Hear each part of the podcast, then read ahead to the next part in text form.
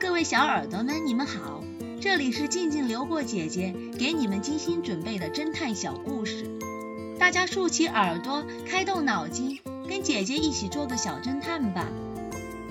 小侦探系列四十，没有指纹的酒杯。一天晚上，警察局长去酒吧喝酒，他坐在吧台边。端着酒杯，一边和调酒师开玩笑，一边漫不经心地看着四周。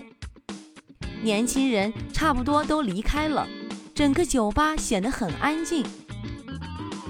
忽然，警察局长的目光定格在右手边的座位上，那是一个年轻漂亮的女子，她打扮得很时髦，化了很浓的妆。还涂了透明的指甲油，指甲在灯光下闪闪发亮。警察局长一边在心中赞叹她的美貌，一边又有些疑惑，总觉得这位女郎好像在哪里见过。他拼命地在脑海里搜索，却怎么也想不起来。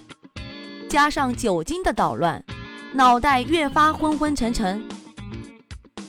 又过了一会儿，那位女郎结账离开了，直到她的背影消失在夜幕之中，警察局长才猛然想起：啊，这不是警方正在通缉的诈骗犯吗？通缉令上有他的照片。想到这里，警察局长的酒彻底醒了，他立刻追了出去，但是人海茫茫，哪里还找得到那个女郎的踪影？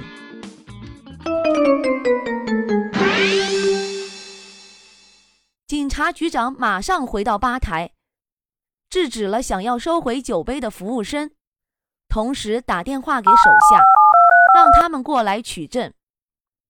但奇怪的是，见证人员并没有从酒杯上查出任何指纹。一名警察纳闷地问道：“那个女人喝酒时戴着手套吗？”“不。”我很确定他没有戴手套，而且也不像贴了透明胶带之类的东西。对这一检验结果，警察局长同样百思不得其解，只能给 X 神探打电话。X 神探听了之后哈哈大笑：“老兄，这其实只是一个很简单的小花招而已。”小侦探们。你们知道那位女郎到底耍了什么花样吗？小侦探们，你们推理出真相了吗？把你们的想法留在评论区，与其他的小朋友一起来讨论吧。姐姐会在下一集末尾告诉你们真相哦。记得关注姐姐，这样就不会迷路了。隐蔽的证据。这个故事的真相是，是血液，草丛里的死蚊子体内有 Demon 博士的血液。盛夏的夜晚，草丛里的蚊子非常多，Demon 博士潜伏在那里，一定会被蚊子叮咬，而且他会下意识地拍死蚊子。当时他把所有的精力都集中在书房。自然不会注意到这些死蚊子。